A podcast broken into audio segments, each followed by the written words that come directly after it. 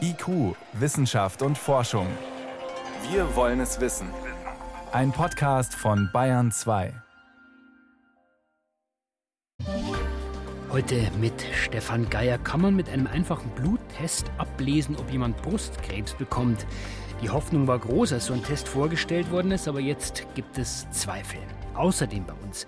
Es geht um Ravioli, aber nicht um die aus der Dose, sondern um kosmische Raviolis. Die umkreisen angeblich den Saturn. Und wir besuchen Forscher, die ein ganzes Dorf anheben wollen, um es vor Hochwasser zu schützen. Das alles und mehr in der nächsten halben Stunde. Aber wir starten zuerst einmal mit dem Babyfernsehen. Das soll nämlich bald verboten werden. Und Babyfernsehen, das heißt nicht, dass man sich mit seinem Baby vor den Fernseher setzt. Nein, das Baby wird angeschaut, bevor es überhaupt auf der Welt ist. Ist ja heute möglich mit Ultraschall. Den nutzt man eigentlich, um Krankheiten oder Fehlbildungen früh zu erkennen. Aber wer es nicht erwarten kann, dem eigenen Kind ins Gesicht zu schauen, der kann heute ins Ultraschall-Fotostudio gehen. Gibt es viele, Geld bezahlen und dann bekommt man die ersten Bilder oder sogar Videos. Vorausgesetzt, das Kind hat gerade Lust, sich richtig hinzulegen. Solche kommerziellen Angebote, die sind für manche Eltern reizvoll, aber ab 2021 sollen sie verboten werden. So steht es in der neuen Strahlenschutzverordnung. Und das wirft natürlich die Frage auf, ist Ultraschall doch bedenklich für das Ungeborene? Könnte man aus diesem Verbot ja herauslesen. Und dieses Gefühl, das provoziert natürlich die, die jeden Tag mit der Ultraschalltechnik arbeiten, die Ärzte. Mit einem konnte ich kurz vor der Sendung sprechen. Dr. Kai Sven Hehling, er ist Vizepräsident der Deutschen Gesellschaft für Ultraschall in der Medizin. Meine erste Frage, finden Sie es eigentlich richtig, dass diese nichtmedizinischen, also die kommerziellen Ultraschalluntersuchungen verboten werden? Ich sag mal so, man kann dem Babyfernsehen insofern kritisch gegenüberstehen, weil eine nichtmedizinische Untersuchung stattfindet, die ohne eine Systematik stattfindet. Das ist das Einzige, was daran kritisch zu bewerten ist. Ansonsten ist es natürlich schön, wenn die Eltern das Kind sehen.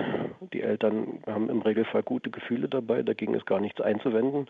Kritisch an dem Gesetz sehen wir, dass der Ultraschall als Methode in Verruf gebracht wird, weil man sagt, Ultraschall zu nichtmedizinischen Zwecken und der Laie natürlich gar nicht unterscheiden kann, was ist der eine Ultraschall, was der andere Ultraschall. Und die Unsicherheit seitens der Schwangeren enorm steigt.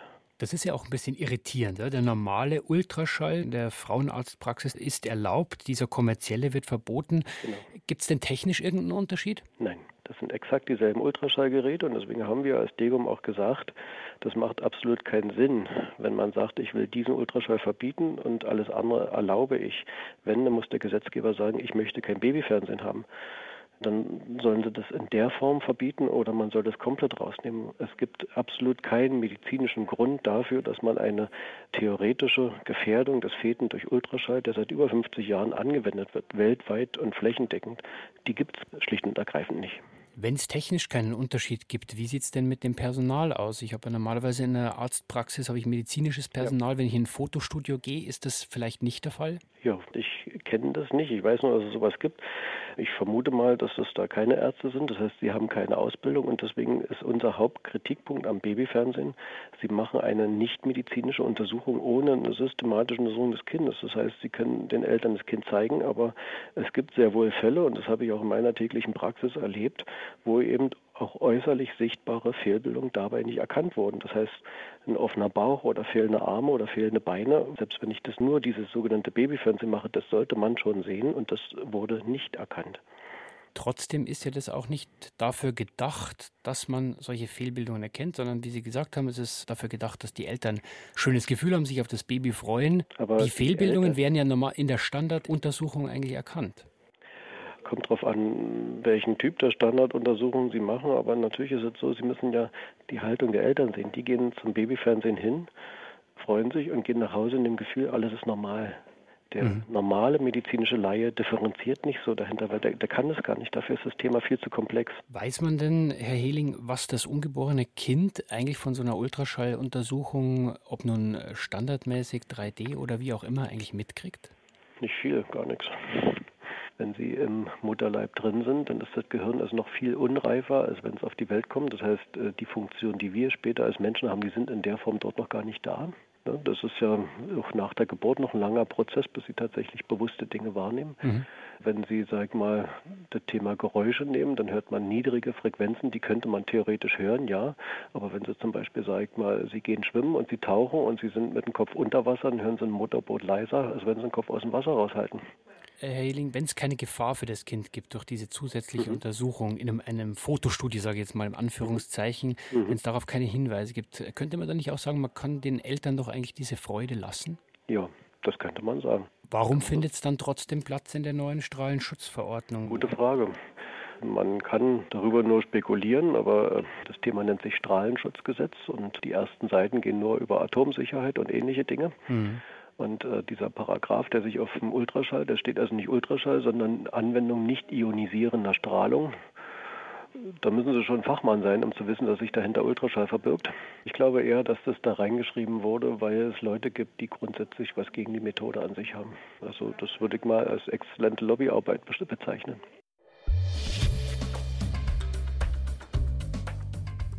Vielen Dank. Soweit war das die Meinung von Kai Sven Hehling, Vizepräsident der Deutschen Gesellschaft für Ultraschall in der Medizin, zum Verbot dieser kommerziellen Ultraschallbilder. Die sollen ab 2021 ja, verboten werden. Nächstes Thema. Je früher man Krebs entdeckt, desto größer ist die Chance, dass man überlebt. Deswegen entwickeln Forscher Tests, die so früh wie möglich Hinweise auf Krebs geben. Am besten zum Beispiel unkompliziert durch bestimmte Stoffe im Blut vor ungefähr sechs Wochen ist so ein Bluttest als Weltsensation betitelt worden. Da hat es geheißen, mit ihm könne man Brustkrebs schon sehr früh feststellen. Aber schnell hat es dann Zweifel gegeben, ob dieses Verfahren wirklich ein Durchbruch ist, ob Frauen davon profitieren können. Und seither ist die Universität Heidelberg, dort ist dieser Test entwickelt worden, mit der Aufklärung beschäftigt. Daniela Remus. Aus der angeblichen Weltsensation, die der Öffentlichkeit am 21. Februar präsentiert wurde, ist ein Wissenschafts- und Wirtschaftskrimi geworden. Zum einen steht der Verdacht der finanziellen Bereicherung und des Insiderhandels im Raum, die Staatsanwaltschaft Mannheim ermittelt. Und auch die wissenschaftlichen Hintergründe sind zwielichtig. Zum Beispiel ist nicht klar, ob die Heidelberger Forscher tatsächlich das Verfahren erfunden haben. Eine chinesische Forscherin, die die Grundlagen dafür entwickelt hatte, wurde 2017 aus dem Forschungsteam entlassen. Und bis jetzt fehlt der wissenschaftliche Beweis für die behauptete Sensation. Das entspricht in keiner Weise guter wissenschaftlicher Praxis, was hier passiert ist. Das sind Ergebnisse, ohne dass hinreichende Evidenz besteht, ohne dass die Ergebnisse in einem wissenschaftlichen Journal publiziert worden sind, über die Presse sozusagen verbreitet worden als neue Wunderwaffe gegen Krebs. Äh, da muss man nicht lange debattieren, das geht einfach nicht, das widerspricht jeder Form guter wissenschaftlicher Praxis. Kritisiert Stefan Hornborstel, Professor für Soziologie an der Humboldt-Universität in Berlin, die Pressekampagne für den angeblich sensationellen Heidelberger Bluttest. Es ist üblich in der Wissenschaft, Erkenntnisse erst dann zu präsentieren, nachdem sie in einer Fachzeitschrift publiziert worden sind. Denn in der Regel ist damit ein Begutachtungsverfahren verknüpft, das das Einhalten wissenschaftlicher Standards gewährleisten soll. Erst das wäre eine verlässliche Grundlage, um damit an die Öffentlichkeit zu gehen. Es muss für die Bevölkerung oder für die Wissenschaftler, für die Community möglich sein, nachzuprüfen, ob das, was in die Medien geht, tatsächlich auch den Fakten entspricht. Ergänzt die Gesundheitswissenschaftlerin Ingrid Mühlhauser von der Universität Hamburg die Kritik am Vorgehen der Forscher. Ungewöhnlich ist es deshalb auch, dass die Universitätsklinik in einer Pressemitteilung ungeprüft von einem Meilenstein in der Krebsdiagnostik gesprochen hat. Aktuell ist die Klinik zu keiner Stellungnahme bereit. Aber vor wenigen Tagen sagte Annette Grüters-Kieslich, leitende ärztliche Direktorin der Klinik, in einem Interview mit dem SWR. Es wurde abgewogen, wenn diese Pressekonferenz stattfindet, dann muss eine Pressemitteilung herausgegeben und dann muss das Klinikum sich dort auch einbringen. Das war retrospektiv gesehen eine falsche Entscheidung, weil erstens wir nicht wussten, dass es eine Pressekampagne ist mit all dem Drum und Dran und uns nicht klar darüber waren, welche Güte dieser Test hat. Das heißt im Klartext, dass die Uniklinik versäumt hat, die Angaben der Wissenschaftler zu überprüfen. Welche Motive in diesem Fall wen geleitet haben, ist zurzeit nicht zu rekonstruieren. Denn finanziell beteiligt an den Firmen, die den Test weltweit vermarkten sollten, sind nicht nur die Uniklinik und die beiden Mediziner, sondern auch verschiedene Investoren. Deshalb lautet die entscheidende Frage Hat sich jemand dort einen wirtschaftlichen Vorteil verschaffen wollen? Haben wir da den richtigen Weg gewählt? Oder kann uns die Kommission dort äh, Vorschläge geben, wie man das besser machen kann, dass keine Konflikte, Interessenskonflikte auftreten? Die Tatsache, dass potente Geldgeber medizinische und pharmakologische Forschung bezuschussen, ist nicht ungewöhnlich. Denn die Forschungskosten sind in diesem Bereich so immens, dass akademische Einrichtungen sie nicht alleine finanzieren können. Und diese Zusammenarbeit ist politisch sogar ausdrücklich erwünscht, sagt Stefan Hornborstel. Da taucht immer wieder die Forderung auf, versucht die Befunde aus der Grundlagenforschung zu übersetzen in Anwendung. Und das heißt in der Regel, dass man auch wirtschaftliche Aktivitäten dann entfalten muss.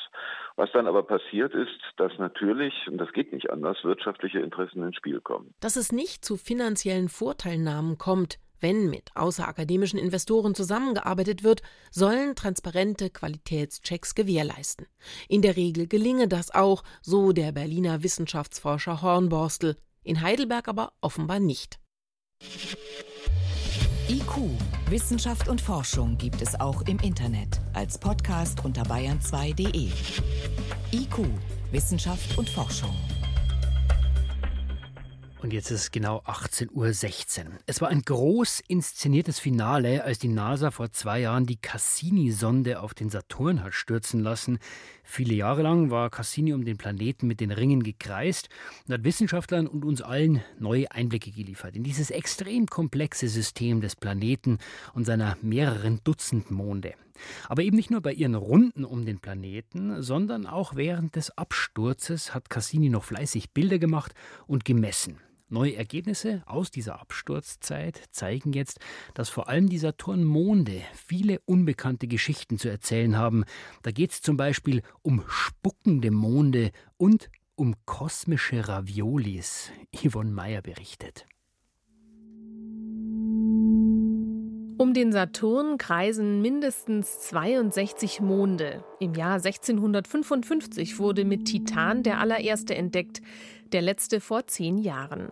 Die meisten von ihnen kreisen in großem Abstand um den Planeten außerhalb des beeindruckenden Ringsystems. Andere liegen mittendrin, hineingetaucht zwischen den Saturnringen, und fünf von ihnen hat die Sonde Cassini genauer angeschaut. Diese Monde waren so klein, dass wir bis zum letzten Abschnitt der Cassini-Mission noch keine echten Daten über sie hatten. Wir hatten die Möglichkeit, ihnen sehr nahe zu kommen und sie so detailliert zu untersuchen wie nie zuvor. Sagt Elias Roussos, Astrophysiker am Max-Planck-Institut für Sonnensystemforschung in Göttingen. Das Besondere an diesen Ringmonden, sie sind sehr klein und nicht so einfach zu beobachten. Sie heißen Pan, Daphnis und Atlas und Pandora und Epimetheus. Die drei erstgenannten liegen im sogenannten A-Ring des Saturnsystems. Das ist der breite äußere Ring, den man auch mit einem einfachen Teleskop gut sehen kann. Die anderen beiden liegen weiter außerhalb in einem viel dünneren Ring. Spannend für die Wissenschaftler, die inneren und die äußeren Ringmonde sehen sehr unterschiedlich aus. So sind die drei inneren Monde, Pan, Daphnis und Atlas, nicht kugelrund wie unser Mond, sondern haben wulstartige Verdickungen entlang des Äquators. Im September 2017 kam ihnen Cassini sehr nahe und schickte detaillierte Fotos zur Erde. Die Monde umkreisen den Saturn und fegen ihre Umlaufbahn vom Staub der Ringe frei.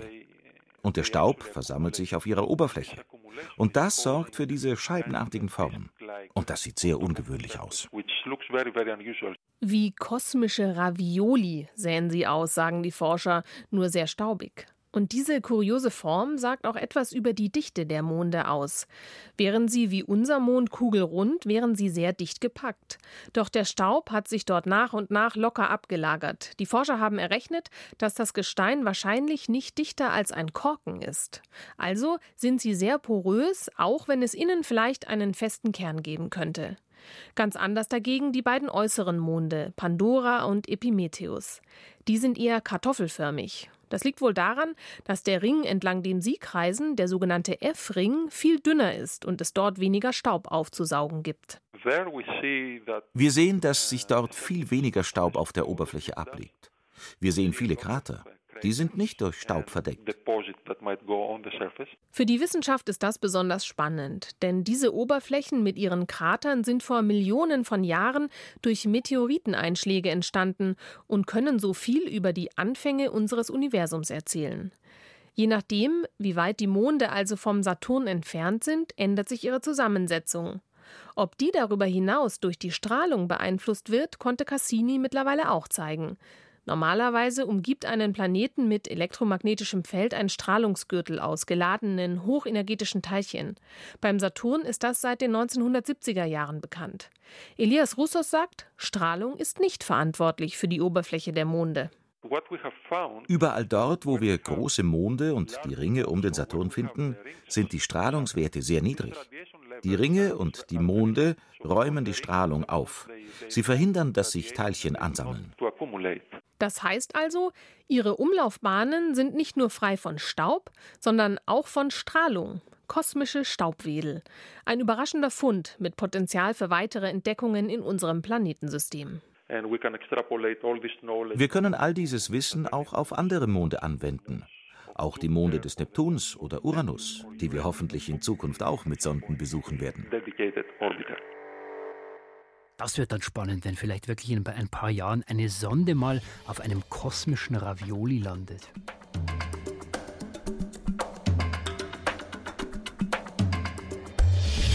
Wissenschaft schnell erzählt. Das macht heute Helmut Nordwig und es geht los mit einem besonderen Herzschrittmacher. Der braucht nämlich keine Batterie, die man immer wieder auswechseln muss. Ist ja doch jedes Mal eine kleine Operation. Und ein neues System aus China könnte das den Patienten ersparen. Es ist ein Generator, der die Bewegungsenergie vom Herzen selber nutzt. Das heißt, das Herz lädt den Akku immer wieder auf und der wird aber dann nicht dauernd gebraucht. Genau, das ist nur für vorübergehende Aussätze gedacht und auch dann nur für kurze Zeit.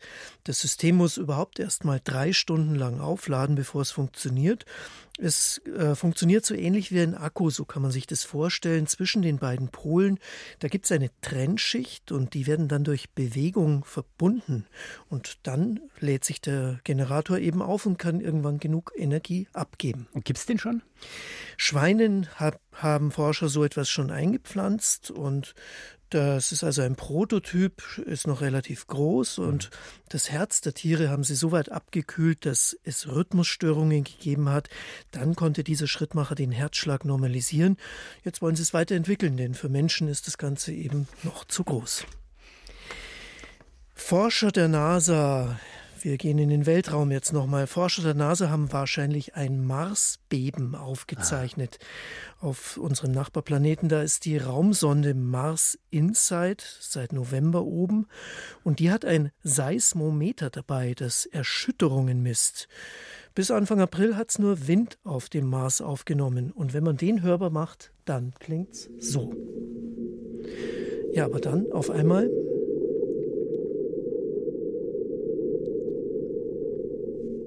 Aha, okay. Also das klingt jetzt nicht so wahnsinnig gewaltig, wie man sich ein Beben auf der Erde vorstellt. Nein, es hat auch eine andere Ursache. Auf der Erde, da stoßen nämlich Kontinentalplatten zusammen und beim Mars, da reißt das Gestein, weil es abkühlt. Mhm. Sagt jedenfalls die Theorie. Ob die stimmt, das wollen die Forscher jetzt analysieren mit dieser Aufnahme und mit anderen, die sie natürlich noch erwarten für die Zukunft. Sounds vom Mars. Die letzte Meldung, Sounds von der Erde, die wird die Freunde von Nachtigallen freuen. Die können nämlich jetzt selber dazu beitragen, dass mehr über die Vögel bekannt wird. Dazu gibt es eine App vom Museum für Naturkunde Berlin. Mhm. Diese App, die heißt Naturblick, kann man sich auf das Smartphone laden. Und dann kann man Nachtigallgesang aufnehmen. Mit Zeit und Ort wird das Ganze dann in einer Datenbank hinterlegt. Und was passiert dann mit diesen Daten? Ja, da haben die Forscher Zugriff drauf und die wollen auf diese Weise die Vielfalt des Gesangs erfassen. Es ist nämlich so, dass sie bisher allein in Berlin 2000 verschiedene Strophen dokumentiert haben. Also die Nachtigallen, die singen vielfältiger, als man sich das so vorstellt. Die Frage ist jetzt, ist das alles gewesen oder singen die Nachtigallen in anderen Gegenden vielleicht noch ganz andere Liebeslieder? Außerdem wollen die Forscher wissen, wo halten sich die Tiere auf? Werden sie von Licht gestört, von Lärm? Also das Ganze ist ein sehr spannendes Projekt, bei dem jeder mitmachen kann, ein Projekt der Bürgerforschung. Über die Nachtigallen, also Naturblick heißt diese App. Vielen Dank, Helmut Nordwig, für die Kurzmeldungen.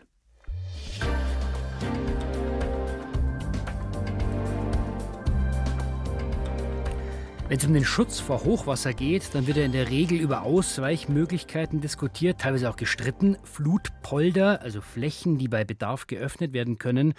Da kann dann das zusätzliche Wasser reinströmen und überflutet eben nicht die nahe am Fluss gelegenen Ortschaften. In Brockwitz in Sachsen, da denken Wissenschaftler noch in eine ganz andere Richtung. Man könnte sagen nach oben. Sie versuchen nämlich herauszufinden, ob man nicht das Wasser ableiten, sondern bedrohte Häuser einfach hochheben könnte. Oder vielleicht sogar ein ganzes Dorf. Inga Pflug berichtet. Brockwitz, ein Ortsteil von Coswig an der Elbe in Sachsen. Regelmäßig wird bei Hochwasser die flusszugewandte Seite des Örtchens überschwemmt, sehr zum Leidwesen der Bewohner und der denkmalgeschützten Gebäude im bis zu 1000 Jahre alten Ortskern. Für den Leiter des Ordnungsamtes, Olaf Lier, steht fest, wir haben auf dieser Niederseite in Brockwitz Häuser stehen, die ein bis zwei Meter zu tief sind. Und die Idee ist, entweder man gibt diese Häuser langfristig auf oder man hebt sie einfach hoch. Aufgeben kommt nicht in Frage und deswegen beschäftigt sich mit der zweiten Option, dem Hochheben, tatsächlich ein vom Bundesumweltministerium gefördertes Forschungsprojekt. Darin untersuchen Wasserbauingenieure, Denkmalpfleger, Architekten und Raumentwickler die Umsetzbarkeit eines solchen Unterfangens. Eineinhalb, zwei oder drei Meter müssten die einzelnen Gebäude angehoben werden. Die Idee? Wie mit einem Wagenheber werden die Häuser hydraulisch nach oben gedrückt, Millimeter für Millimeter, erklärt Dirk Carstensen. Der Leiter des Instituts für Wasserbau und Wasserwirtschaft der TU Nürnberg koordiniert das Projekt. Grundsätzlich geht man hin und baut mehr oder weniger eine Bodenplatte, unter die bzw. über die dann Hydraulikzylinder gestellt werden und dann wird praktisch das, was über der Platte ist, einfach nach oben gehoben in einen Bereich, wo es entweder dann abgestützt und erfüttert beziehungsweise mit einer neuen Fundamentierung ausgestattet wird. Mit Einzelprojekten gibt es dazu schon gute Erfahrungen, aber quasi eine ganze Ortschaft zu heben, das hat bislang noch keiner gemacht. Denn der Charakter des Dorfes selbst und vor allem seine Nutzbarkeit müssen ja erhalten bleiben. Wie kommt man jetzt von der Straße in den Ort? Wie kommt man zukünftig in den Ort? Welche Wegebeziehungen ändern sich, welche Sichtbeziehungen. All diese Fakten sind wirklich intensiv in zwei Jahren betrachtet worden. Sie müssen an Medienträger, an Wasserleitungen. Es muss ja alles mitbedacht werden und alles mit hochgelegt werden, umgelegt werden. Ein sehr aufwendiger Prozess der aber durchaus als Alternative zu einem Deichbau in Frage käme, betont der Wasserbauingenieur und stellt mehrere Szenarien und ihre Auswirkungen auf die Bausubstanz in dem Elbeörtchen gegenüber. Erstens Brockwitz ohne Deich, dann wäre alles wie bisher und die Häuser stünden regelmäßig unter Wasser. Zweitens Brockwitz mit Deich, dann wären die Häuser bis zu einem berechneten hundertjährlichen Hochwasser geschützt, nicht aber bei einem noch höheren Pegelstand. Da steht es dann bis zum mm, Küchentisch oder steht bis unter die Fensteroberkante wohingegen jetzt nach der Hebung das Wasser dann vielleicht vor der Türschwelle steht aber eben nicht im Haus. Oder drittens Brockwitz bei einem Deichbruch. Dann sind die Häuser nicht nur voll Wasser, dann sind sie möglicherweise auch noch weg oder zerstört. In Computermodellen haben die Wissenschaftler um Dirk Carstensen deshalb genau ausgerechnet, bei welchen Pegelständen sich die Hochwasserlinie bei welcher Hebung wie verändern würde, immer in Absprache mit den Experten der verschiedenen beteiligten Forschungsgebiete. Wo fließt das Hochwasser hin, wenn ein Haus um wie viel gehoben wird? Welchen Weg sucht sich die Flut, wenn an welcher Stelle eingegriffen wird? Und mit welchen Mitteln können die Wassermassen gebremst oder gesteuert werden? So haben wir Szenarien entwickelt, die dann mögliche Vorgaben für eine Realisierung wären wären. Denn noch ist das Projekt eine Machbarkeitsstudie. Doch die Forscher sind zuversichtlich, dass ihre Ideen auch umsetzbar sind.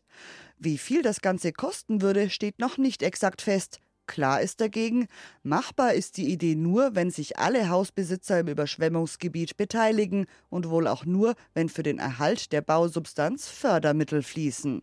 Ein ganzes Dorf anheben. Dieses Beispiel Brockwitz soll übrigens auch dann auf kleinere andere Ortschaften in Hochwassergebieten übertragbar sein.